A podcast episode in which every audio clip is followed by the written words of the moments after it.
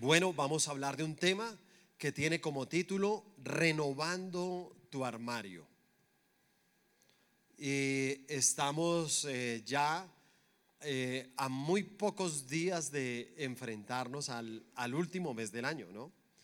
Y algo que hacemos, eh, sobre todo lo enseñamos para las, las personas de pronto nuevas que han llegado a la iglesia en estos últimos tiempos, es que eh, siempre motivamos mucho a que a final de año renovemos el armario, renovemos la casa, ¿cierto? Como para uno poder empezar el año 2023 de la mejor manera.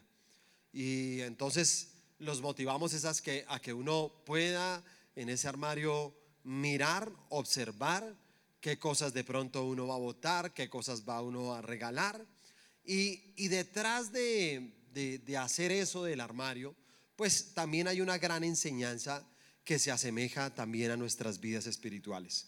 Y para eso voy a pedirles que abran su Biblia en el libro de Juan capítulo 19. Juan capítulo 19, versículo 23 al 24. Cuando los soldados subieron crucificado a Jesús, tomaron sus vestidos e hicieron cuatro partes, una para cada soldado tomaron también su túnica, la cual era sin qué? Sin costura, de un solo tejido, de arriba a abajo. Entonces dijeron entre sí, no la apartamos, sino echemos suerte sobre ella a ver de quién será. Esto fue para que se cumpliese la escritura que dice, repartieron entre sí mis vestidos y sobre mi ropa echaron suertes y así lo hicieron los soldados. Esta es una cita bíblica que nos refiere que Jesús usaba su túnica sin costura. Era una túnica perfecta. Y esto nos deja una gran enseñanza a nosotros porque es lo que pretende el Señor que nosotros tengamos. Así como existe una eh, ropa física, pues también existe una ropa espiritual. Y nosotros podríamos eh, igual hablar de la ropa espiritual, aquella que es exterior y aquella que es interior, ¿cierto? Todos nosotros tenemos ropa que es hacia el exterior y tenemos también una ropa interior. Y en la parte espiritual es lo mismo. Y si uno hablara de la ropa interior espiritual, podríamos hablar de santidad, podríamos hablar de salvación, podríamos hablar de testimonio, porque son muchas de las cosas que está en nuestra vida espiritual. Pero también digamos que hay una, una ropa exterior. Y de esa ropa exterior nosotros también a veces tenemos que evaluar, así como los estamos motivando, para examinar ese armario espiritual y uno decir, ven, ¿qué me toca sacar? ¿Qué me toca desechar? ¿Qué me toca votar? Eh, ¿Qué será algo de lo que no nos está sirviendo en la vida? ¿Usted se imagina donde nosotros pudiéramos comparar la vida espiritual con nuestro armario? Y que yo les dijera a ustedes, mire, su vida espiritual es igual a su armario. ¿Cómo está su armario? ¿Ah? ¿Sí está ordenadito? ¿O está como Génesis 1.2? Desordenado, vacío y en tinieblas. ¿Cierto? Mire, cuando, cuando termina eh, eh, eh, el año y está iniciando uno, insisto, ¿no? Uno puede encontrar dos tipos de personas frente al armario. El primer tipo de persona que uno encuentra son aquellas personas que no hacen nada, ¿sí? Entonces ellos, no sé, se, inventan cosas, tienen excusas para no sacar nada de lo que tienen ahí. Entonces dice, no, mire, eh, está este saquito que está ahí, la verdad, ¿sabe por qué no me lo he puesto? Sí, yo, yo sé que llevo dos años sin ponérmelo, pero la verdad es que estoy esperando comprarme un pantalón para ponérmelo con ese saco. Se ríen, ¿no? Otros dicen, no, esa camisa eh, no me la he puesto, pero le voy a decir algo. menos mal ya empieza el 2023, porque desde el primero de enero voy a entrar al gimnasio. Y entonces cuando ya baje esos kilitos me voy a poder poner esa camisa. ¿Cierto? Y otros dicen, no, pues eh, la verdad sí, reconozco que es que esa camisa está toda manchada aquí, tiene una mancha amarilla, pero, pero la verdad es que en estos días la voy a recortar para hacerme un chalequito. y si se le rompió el pantalón por acá en la rodilla, dice, pues están de moda las bermudas, ¿sí o no? Entonces usted le recorta y se hace la bermudita. Y si tiene más rotos en otro lado, le pone parches porque están de moda. En fin, usted saca muchas disculpas de lo que uno tiene, ¿cierto? Eh, a veces uno ve la gente con medias y, pues la, la, gente a veces permanece con medias rotas, ¿ya ha visto? Sino que el roto siempre está donde no se ve, o sea, lo tapa el zapato. Entonces usted se la sigue poniendo así. Otros la remiendan y por eso es que la, la media es toda como... Porque la media tiene una forma, ¿sí o no? ¿Se ha visto? Ella tiene una formita. Pero cuando usted le remienda ahí el dedo gordo que se le rompió, entonces la medida queda toda así.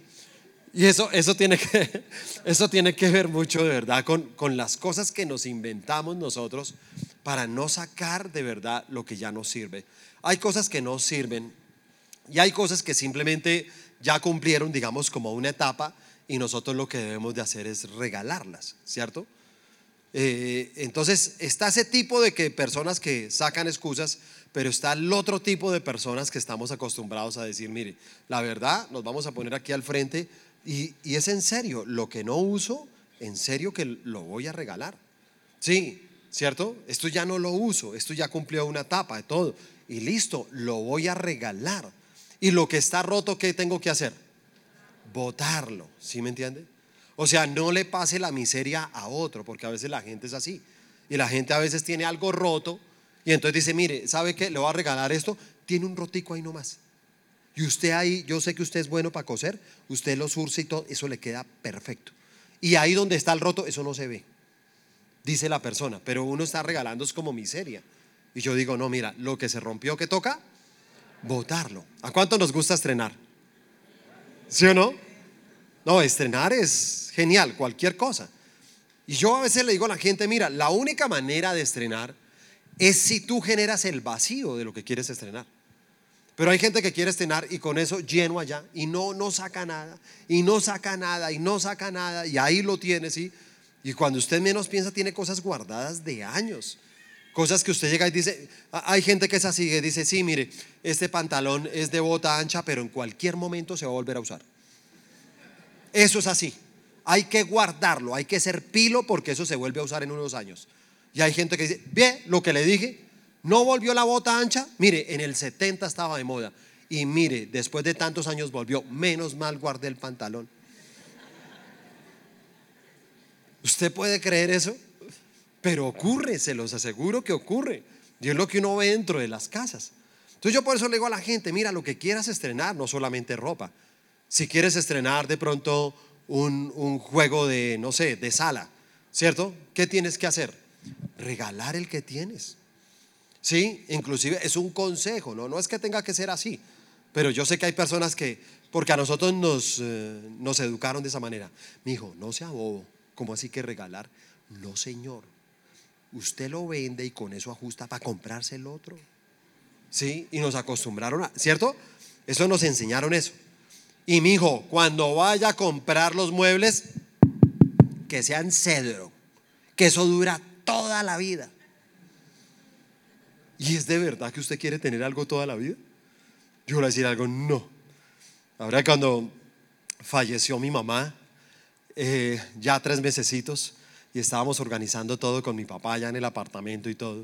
Y mi papá todo orgulloso me dice, ¿cómo ve el sofá, mi hijo? ¿Ah?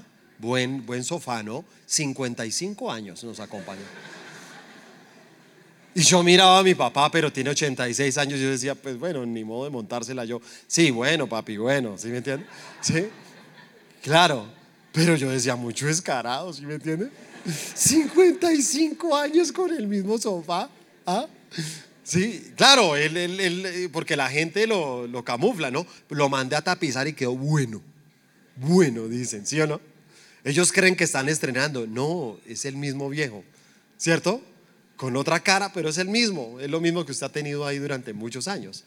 Entonces uno dice, no, yo, yo personalmente, yo me leí un libro del pastor Cho, desde que, lo, desde que lo leí, la verdad, le he pedido a Dios tener esa misma unción, porque el pastor Cho, él decía, yo lo que le he pedido al Señor es que cada cinco años yo pueda renovar todo en mi casa. Y él cuenta que comenzó a orar de esa manera y decía, cada cinco años yo quiero cambiar todo, sala, comedor, camas, todo. ¿Sí? Y efectivamente él cuenta cómo con los años comenzó a hacerlo. Y comenzó primero como a regalar algunas cosas a través del tiempo, pero después de, de unos años lo pudo lograr y cada cinco años entonces regalaba todo lo que tenía en la casa, incluyendo el carro, y se lo daba a uno de los discípulos. Y entonces, ay, les gustó esa parte. Uy, eso abrieron esos ojos desde acá. Hasta le conocí los ojos a algunos que no se los había visto. Sí, no, en serio, sí, sí, sí. Algunos que a veces se vienen a echar un motocito acá, por fin los vi. ¿Sí? En serio, yo los vi que alcanzaron a levantar la mano. Dale esa unción al pastor, dale esa unción. Respáldalo, Señor, respáldalo. Sí, esas palabras proféticas para mí, ¿cierto? Pero no, no, no. Mire, le voy a decir algo. Enfóquese donde se tiene que enfocar. ¿Dónde tiene que estar el enfoque? ¿En qué? En dar y no en recibir. Bienaventurado es qué? Dar. Es más bienaventurado dar que recibir. Y mira que el enfoque y lo que yo le he pedido a Dios es eso, ¿sí me entiende? Digo, Señor, permíteme poder tener esa misma unción, pero pensando en sembrar, pensando en dar.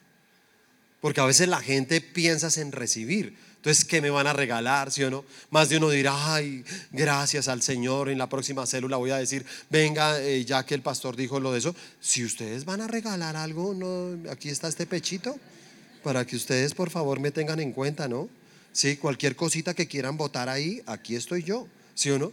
Y uno dice, pues con esa mentalidad, escúchame, no vas a estrenar, siempre vas a tener ropa usada. ¿Te vas a dar cuenta? Siempre la vas a tener de esa manera. Pero entonces es, algo que tenemos que hacer y así mismo funciona precisamente como en la parte espiritual. Cuando, cuando tú ves la, la ropa, o sea, realmente la ropa que cada uno de nosotros usamos, cada vez que uno ve la ropa de alguien, la ropa nos dice dos cosas. ¿Qué es y quién es esa persona? Una muestra de eso es, eh, ¿se acuerdan de la reina Isabel, la que murió ahorita? La que enterró un poco gente. No, esa señora, esa, nació, esa señora vio nacer un poco de gente y morir un poco de gente. Esa señora, yo creo que de ahí salió la película Duro de Matar. Esa señora, en serio, qué cosa, ¿sí me entiende? O sea, yo desde que soy, desde que tengo uso de razón, ¿a usted no le pasa eso? Desde que tengo uso de razón, esa señora es igual. Siempre salía. Y yo iba creciendo 20 años, 40 años, 50 años, ¿sí? Y se murió, pues se murió, pero enterró a muchos, ¿no? Esa señora enterró a muchos, pero algo que de verdad uno admiraba de esta señora que era la ropa, ¿no? Esa señora, unos sombreros, unos vestidos, los guantes, una mujer muy elegante. Era una mujer que demostraba que era la reina, ¿sí o no? Si queremos ver, por ejemplo, a un militar, a un militar decimos, es militar, ¿por qué? Por su uniforme. Si vemos a un estudiante, decimos, este estudiante es de tal colegio porque lleva tal uniforme. Y por eso todos nosotros como que eh, tenemos que entender que hay una ropa espiritual que nos puede distinguir de los demás. ¿sí? Y en eso nosotros debemos tener mucho cuidado. Porque hay alguna ropa que tenemos que desechar antes de que se termine este año. ¿Cuándo tenemos que desecharla? Antes de que se termine este año, vamos a desechar una ropa que no nos sirve. Una ropa que de verdad está rota, es una, una ropa que tenemos que desechar, no la podemos dejar, no se la podemos entregar a otro. La primera ropa que tenemos que desechar es la ropa de la derrota. La ropa de la derrota. Génesis 27, 15. Y tomó Rebeca los vestidos de Esaú, su hijo mayor, los preciosos que ella tenía en casa y vistió a Jacob, su hijo menor. ¿Se da cuenta que eso pasa hace muchos años? Si usted pensó que era usted. Si uno dijo, ¿cierto? Eso pensaba. Decíamos, ay, mi papá y mi mamá, ¿cómo fueron? Ponerme la ropa de mi hermano, de mi hermana, ¿sí o no? Y uno alegaba, no, eso ha pasado hace miles de años. Miles de años, ¿sí me entiende? Dijo, ay, la, la ropita, dice, los preciosos, ¿cierto? Los vestidos preciosos. Ay, le guardé lo mejor, lo mejor para ponérselo. Pero pensaríamos, ¿por qué la ropa de Saúl es la ropa de la derrota. Y entonces hay un texto también que nos muestra Génesis 25, versículo 27 al 34, nos explica por qué Esaú, la ropa de Esaú, era la ropa de la derrota. Entonces dice el versículo 27. Y crecieron los niños y Esaú fue diestro en la casa, hombre de campo, pero Jacob era varón quieto que habitaba en tiendas. Jacob era como quieto. Todo lo que pasa hoy en día ya existía antes. Los millennials ya existían.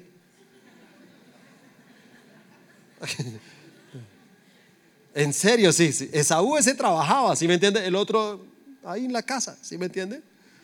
Ahí ellos ya existían hace rato. Las cosas no han cambiado, no crea que eso es nuevo, ¿sí o no? Ay, ahora los nuevos milenios. No, no son nuevos, existen hace rato. Y amó Isaac a Esaú porque comía de su casa, mas Rebeca amaba a Jacob. Y guisó Jacob un potaje y volviendo Esaú del campo cansado, dijo a Jacob, te ruego que me des a comer de ese guiso rojo, pues estoy muy qué? Muy cansado. Por tanto fue llamado su nombre Edom y Jacob respondió, véndeme en este día tu primogenitura. Entonces dijo Esaú, he aquí yo me voy a morir. ¿Para qué pues me servirá la primogenitura? Y dijo Jacob, júramelo en este día. Y él le juró y vendió a Jacob su primogenitura. Entonces Jacob dio a Esaú pan y del guisado de las lentejas y él comió y bebió y se levantó y se fue. Así menospreció Esaú la primogenitura. ¿Qué hizo Esaú? Vender su bendición. Así de sencillo. Los primogénitos, ¿sí? Siempre son personas muy especiales, ¿sabe? Y sobre los primogénitos siempre estará la mayor bendición. Usted véalo en cualquier casa. Alguien dice que no, porque hay mucha gente que tiene varias teorías sobre eso. Pero la, muestra eh, es así de sencilla. En toda casa que hayan dos, tres hijos, cuatro hijos, yo le voy a decir algo, comienza a mirar el álbum de fotos. El que más tiene es el mayor. ¿O no? ¿Sí o no? Y comienzan, mire, aquí cuando tomó tetero, aquí cuando le cambió el pañal, aquí cuando se paró por primera vez, aquí cuando no sé qué, ¿sí me entiende? Y ya el otro, aquí cuando nació y aquí cuando tenía cinco años. Pero ¿qué pasó con el tetero? ¿Qué pasó cuando se paró? Cuando comenzó a caminar? ¿Sí? Eso ya no existe, ¿sí o no? Así ya le tocó. La bendición se la, se, la llevó el mayor. ¿Cierto? El primogénito. Date cuenta que nace el mayor. ¿Quién lo consiente más? Los abuelos le dan los mejores regalos. Ya viene el otro, ya le tocan otros regalos.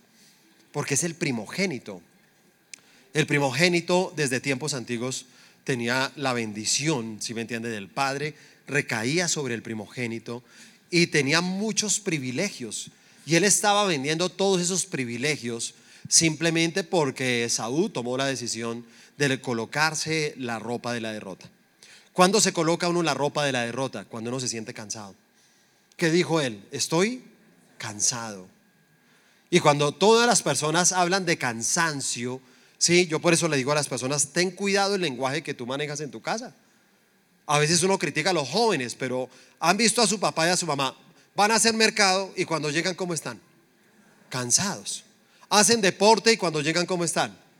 Cansados. Van a trabajar y cuando llegan de trabajar, ¿cómo están? Cansados. Ah, inclusive pueden venir a la iglesia y cuando llegan a la iglesia, a la casa, ¿cómo les fue? Bien, hijo, cansados. Y uno llega y dice, Dios mío, ¿qué puede uno ver de un papá y de una mamá? que viven cansados. Y una persona cansada es una persona que siempre está demostrando que vive en derrota. Eso es lo que demuestra en su vida. Y por eso nosotros tenemos que quitarnos esa ropa y decir, mira, esa ropa no me pertenece. Y uno quitar ese lenguaje del cansancio. Porque la gente dice, mira, estoy cansado de la situación financiera de esta casa. Estoy cansado de esta vida. Estoy cansado en esa empresa. Estoy cansado con tanto problema. Estoy cansado con este problema de salud que tengo. ¿Te das cuenta? Y cuando tú hablas de eso, no te das cuenta que tienes la ropa de la derrota. Es la ropa de un derrotado que se siente cansado. La segunda ropa que tenemos que desechar es la ropa del pecado. Primero, la ropa de la derrota y segundo, la ropa del pecado. Dice el libro del Levítico capítulo 13, versículo 47 al 52.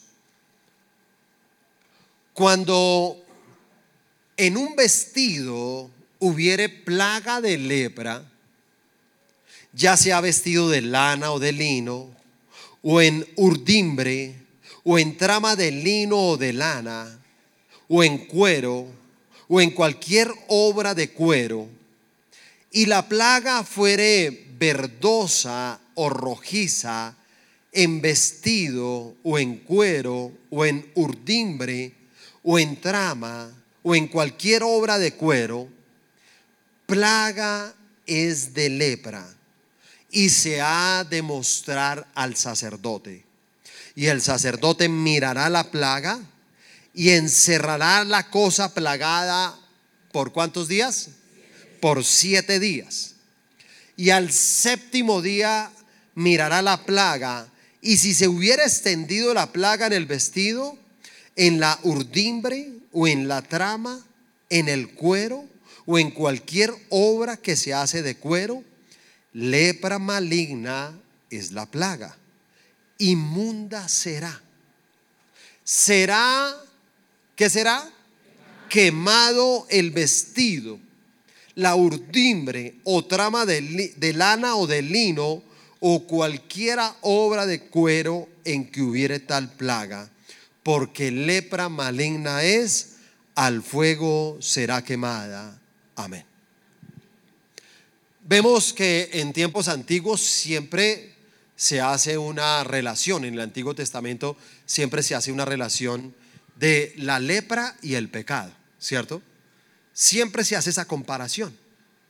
Y, la ropa, eh, digamos, la, la, ropa de, del pecado es igual a la lepra, porque sabe, es algo que tiene, todo pecado siempre tiene un mal aspecto. Dice, dice acá, si, si la manchita es así como verdosita, ¿cierto? Ah, se ha visto así como algo verdosito, babosito, ¿cierto? Rojizo, todo. Ah, ah, muestran así de esa manera. Y llega y dice, cosa inmunda es. Y entonces nos dice qué hacer cuando tenemos la ropa del pecado. Porque dice, mira, cuando hay ropa del pecado, ve y preséntala delante del sacerdote.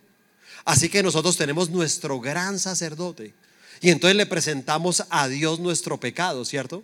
Y dice que Él lo que va a hacer es encerrarnos en siete días. ¿Y esos siete días qué son? Siete días de ayuno. Por eso siempre hablamos de que los siete días de ayuno son siete días de santificación. Son siete días de purificación. Y toda persona que esté con un pecado, que esté luchando con un pecado, debe entrar en siete días de santificación. Inclusive dice, si después de los siete días, si usted sigue leyendo acá, y dice, si después de los siete días la mancha se vuelve a extender, o sea, el pecado se sigue extendiendo, dice, entonces volverá a encerrarse en siete días. ¿Qué significa esto?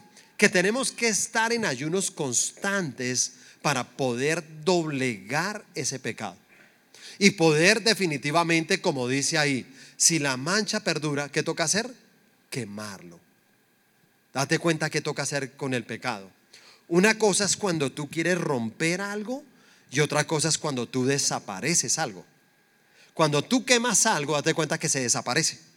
O sea, eso ya no existe, ¿cierto? Entonces, ¿qué, les puedo decir? A veces uno encuentra personas, matrimonios, eh, que dentro del hogar tienen recuerdos. Y entonces dice, ay, este es el baulito de los recuerdos.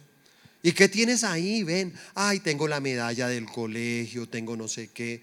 Eh, eh, y, estas cartas, ay, esas cartas eran de una novia que yo tenía. Y yo dejé eso de recuerdo. Y le voy a decir algo. Mm, ¿Qué toca hacer con eso? Quemarlo. ¿Sí se da cuenta? Eso tienes que desaparecerlo porque hoy en día tú tienes un matrimonio. Hoy te debes a una sola persona. Tú no tienes por qué tener recuerdos de otras personas en tu corazón. ¿Sí se da cuenta? Y todo eso tocas quemarlo. Yo, yo tengo tal vez una anécdota que contarles. Y yo por eso digo que qué bendición cuando uno puede pertenecer a una célula. Pertenecer a una célula es una bendición porque tú tienes personas con las que compartes. Tú tienes consiervos, se llaman así. Los que están a tu mismo nivel se llaman consiervos. Y esos consiervos te van a ayudar a crecer en tu vida espiritual, pero esos consiervos también en algún momento te pueden ayudar inclusive a corregir cosas de tu vida. Y, recién iniciaba yo eh, mi vida cristiana. Los primeros meses, pues yo iba solo, iba sin mi esposa. Yo comencé yendo con dos amigos más que íbamos a, a la iglesia y salimos un día, eh, nos fuimos a comer a uno de estos market de las bombas de gasolina y estábamos ahí, entramos al market y cuando entramos al market, entonces me encontré con una amiga de la universidad. Hola Vicky, ¿cómo estás? Hola Sandrito, ¿qué es de tu vida? No, me casé, tengo un hijo. De verdad, no digas qué tan. Eh, bueno, ¿sí? El caso es que terminó dándome su teléfono. Y entonces nos sentamos con mis amigos y uno de, los amigos me dijo, eh, Sandro, le va a pedir un favor, hermano. Borre ese teléfono, hermano. Y yo, ¿pero por qué? Borre ese teléfono, hermano. Borre ese teléfono. Esa amiga suya, ustedes fueron amigos y le dije, bueno, algo más, pero, sí, yo disimulando, ¿no? Ah, algo más. Eh, no, pero no, ahí no hay nada, hermano, ahí no hay nada. Borre ese teléfono, hermano. Borre ese teléfono. Y yo no exagere, hermano. No, no, no, no, yo les vi unas miraditas a ustedes todas raras. Borre ese teléfono, hágame el favor. ¿Sí? Y yo en ese momento, la verdad, lo borré sin querer. Y yo le digo, gracias a Dios por un consiervo. Gracias a Dios por ese que me llevó a borrar el teléfono. Porque si no lo hubiera borrado, quién sabe si estaría aquí parado.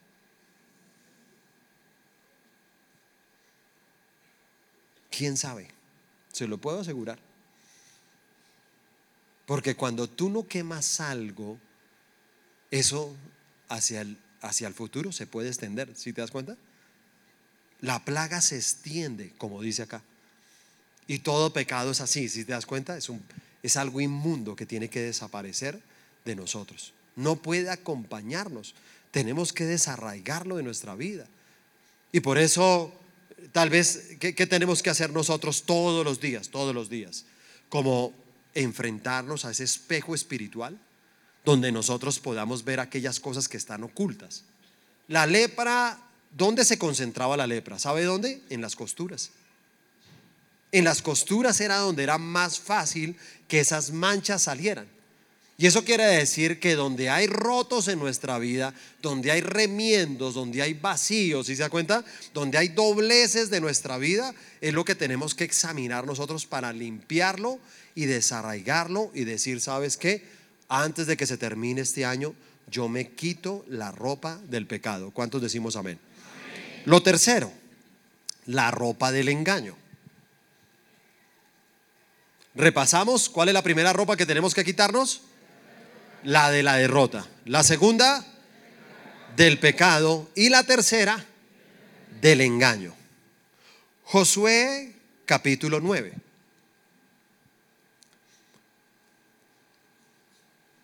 Versículo 3 al 6. Seguimos hablando de ropa y de moda porque cada uno de los textos nos deja ver que hay ropa, ¿no? Dice, mas los moradores de Gabaón Cuando oyeron lo que Josué había hecho a Jericó y a Jai, ¿usaron de qué? ¿Qué dice ahí? ¿Qué usaron? Astucia. Pues fueron y sé qué? Fingieron. Ojo esas dos palabras. Astucia y fingieron. Y se fingieron embajadores y tomaron sacos qué? Sobre sus asnos y cueros viejos de vino. ¿Cómo estaban? Rotos y remendados. ¿Y zapatos cómo estaban? Viejos y recocidos en sus pies, con vestidos viejos sobre sí, y todo el pan que traían para el camino era seco y mohoso. Y vinieron a Josué al campamento en Gilgal, y le dijeron a él y a los de Israel, nosotros venimos de tierra muy lejana, pues haced, pues ahora alianza con nosotros. Mira, voy a explicarles un poquito y aquí los moradores de Gabaón eran personas que estaban muy cerca a Jericó. O sea, eran de las siguientes ciudades que iba a conquistar Josué de la tierra prometida. Y cuando ellos supieron que ya Josué ah, había, eh, había invadido dos ciudades y las había derrotado, ellos en algún momento se sintieron débiles. Porque toda persona que se siente débil comienza a mentir, simplemente para cubrirse de sus debilidades. Y es un gran error que en algún momento podemos cometer. Entonces ellos dice que usaron dos cosas la astucia y fingieron, porque toda persona que miente es astuta para mentir. ¿Se da cuenta? Hay mentiras que toca reconocer que son muy astutas, están bien construidas, pero no son imposibles de descubrirlas, porque tarde o temprano saldrán a la luz. Eso yo se lo puedo asegurar. No importa cuánto quiera fingir una persona. Porque la persona puede fingir muchas veces. Hoy en día estamos dentro de una sociedad muy hipócrita donde la gente finge tener buenas familias, finge tener buenos hogares, finge estar bien, ¿sí se da cuenta? Pero no es, no es la verdad. Y todo el mundo está tratando de decir una mentira. Y cuando menos piensa, entonces tienen la ropa del engaño. Es una, es una ropa que se pone, se viste de ella todos los días.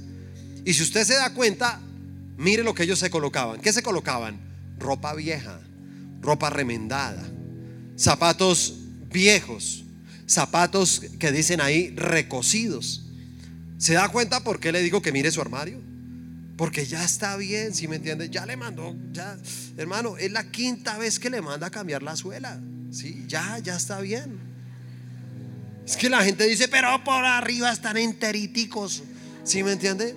Y siguen insistiendo y le cambian la suela así. Los zapateros lo aman a usted. Son sus mejores amigos, ¿sí me entiende? Claro, porque usted todo se lo manda a arreglar, ¿sí me entiende? Y yo digo, eso era lo que ellos manejaban, date cuenta. Ellos manejaban eso y, y tengo que cortarles la historia por el tiempo que tenemos, ¿sí? Porque se las tengo que cortar. Entonces simplemente ellos, la estrategia es que mienten y llegan y dicen, nosotros venimos de tierras que lejanas. ¿Eso era verdad o mentira? Mentira. Venimos de tierras muy, muy lejanas. Y les pedimos a ustedes que por favor no nos hagan daño, no nos vayan a quitar la vida. Nosotros no tenemos nada que ver con el pleito que ustedes están manejando acá. Y entonces, ¿qué es lo que hace Josué? Josué y los príncipes hacen un juramento con ellos y les dice, mira, les vamos a jurar que nosotros nunca vamos a, tocar su vida. Entonces, tarde o temprano lo que le digo, una mentira sale a la luz. Y les corto la historia, pero usted leala en su casa. Y salió a la luz y los descubrieron que era mentira. Que ellos realmente venían acá de ser parte de la tierra prometida que iban a conquistar. Y entonces cuando los descubren, parte del pueblo dice, mátenlos. Y los príncipes y Josué dicen, no, no los podemos hacer porque nosotros hemos jurado. Nosotros hicimos un juramento con el Señor. Y juramos no quitarle la vida. Entonces, claro, la gente dirá, ah, entonces la mentira sí sirve. La mentira les guardó la vida. Les voy a decir algo, no. Porque la mentira tiene consecuencias. Dice el versículo 21 al 23. Dijeron pues de ellos los príncipes, dejadlos vivir. Y fueron constituidos leñadores y aguadores para toda la congregación concediéndoles la vida según les habían prometido los príncipes. Y llamándolos Josué, les habló diciendo, ¿por qué nos habéis engañado diciendo, habitamos muy lejos de vosotros, siendo así que moráis en medio de nosotros? Ahora pues, malditos sois y no dejará de haber entre vosotros siervos y quien corte la leña y saque el agua para la casa de mi Dios. Quiero decirles dos cosas que pasa con la mentira y el engaño. Cuando tú tienes la ropa del engaño, vas a recibir dos cosas. Número uno, acarreas maldición para ti y para tus generaciones. Porque se les preservó la vida. Y usted puede seguir viviendo y puede estar aquí sobre la faz de la tierra.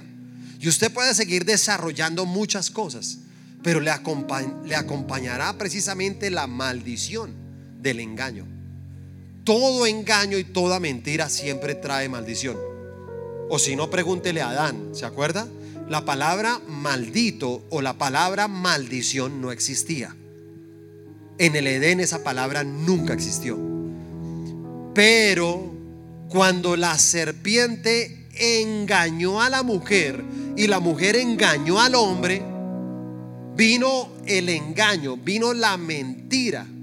Y cuando vino la mentira, vinieron consecuencias sobre cada uno. Vino consecuencias para la mujer, pero vino consecuencias para el hombre.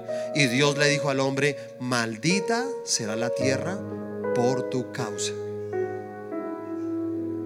Porque siempre que hay mentira, siempre que hay engaño, viene maldición.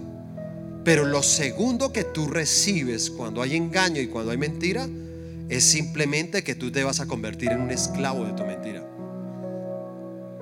Así que, ¿qué fue lo que les decretaron a ellos?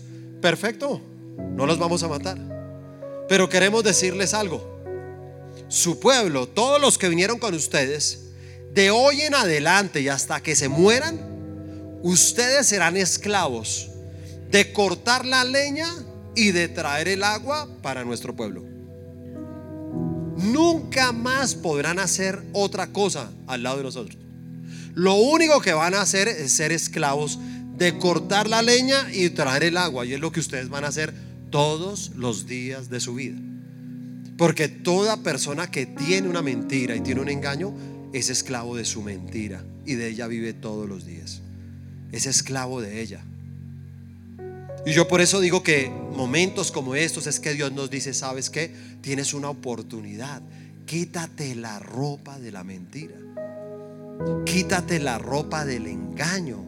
Porque tarde o temprano eso va a salir a la luz. Te lo puedo asegurar. Nada queda oculto. Escúcheme, hay gente que es muy astuta para mentir. Y hay gente que llega y dice, mira, yo asisto a la iglesia hace 10 años. Hace 10 años yo tengo algo oculto y nadie se ha dado cuenta. Y a la hora del té, pues tampoco es que esté tan mal. Y te voy a decir algo, Dios te da una y otra y otra oportunidad. Pero si tú no tomas las oportunidades de Dios, algún día va a salir eso, esa mentira, va a salir a la luz. Y cuando salga la luz, sale a la luz pública, porque va a salir delante de todos.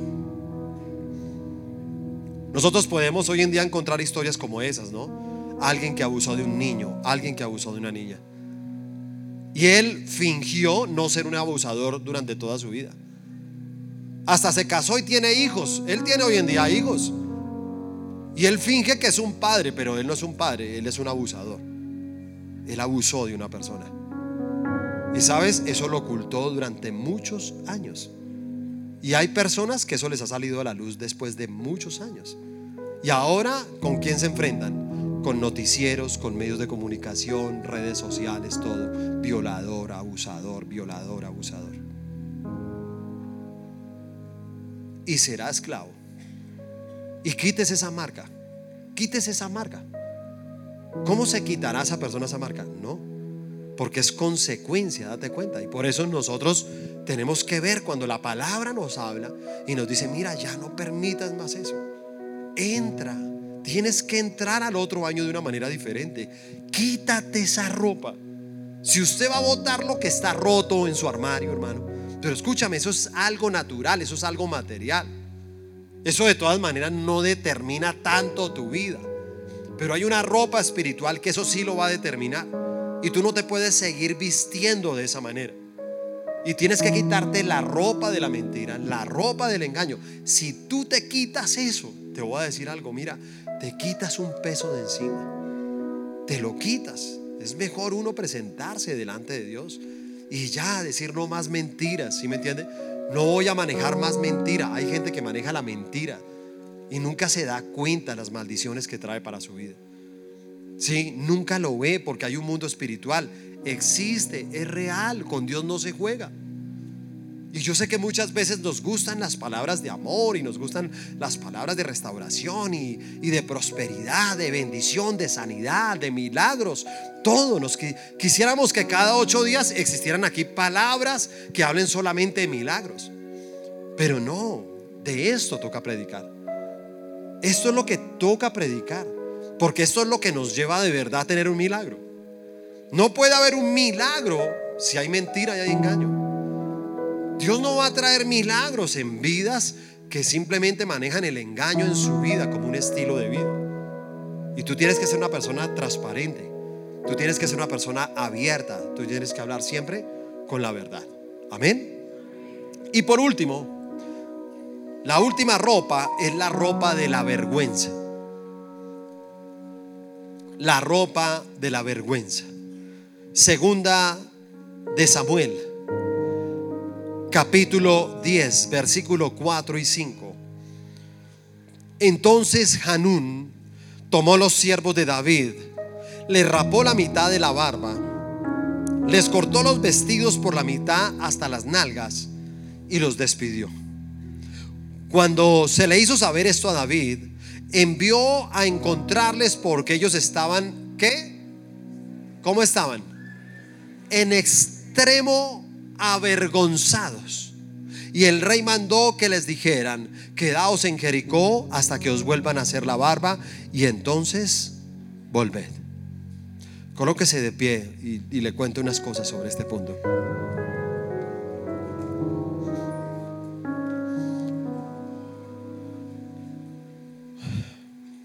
Quiero recordarles algo. Cuando hablamos de la ropa de la vergüenza, dice acá y habla de alguien que se llama Hanún. Hanún acababa de perder a su padre, que era el rey. Y David en algún momento llegó y dijo, eh, me, me, da un poco de pesar con Hanún y yo la verdad voy a, enviar unos hombres de parte mía. Y los hombres llegaron allá y le dijeron, mira, nosotros venimos de parte de David.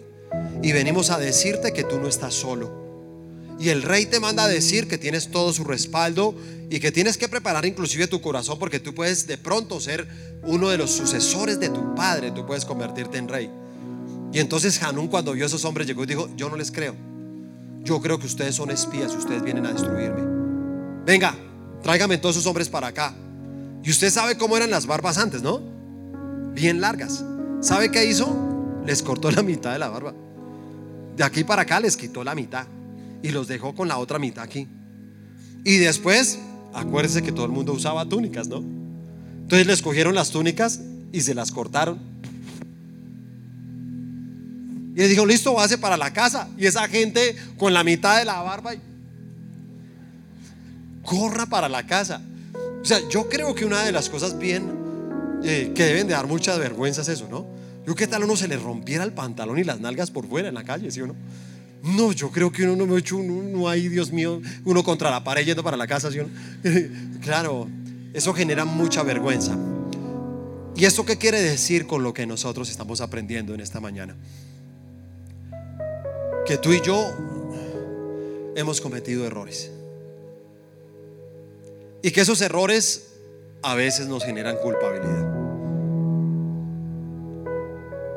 Y esa culpabilidad entonces nos trae vergüenza. Y nos sentimos avergonzados. Y no se te olvide que Satanás engaña, pero el diablo ¿qué hace? Acusar. Sí, el diablo te acusa todos los días. A ti se te olvidó lo que hiciste. A ti se te olvidó lo malo que eres. A ti se te olvidó. Se te olvidó lo mal padre que has sido. Se te olvidó lo, lo mala mamá que has sido. Se te olvidó la infidelidad. Se te olvidó este abuso. Se te olvidó, sí, cuando se robó esa plata. Se le olvidó lo que usted hizo cuando estafó, cuando engañó, cuando mintió. Se le olvidó, se le olvidó.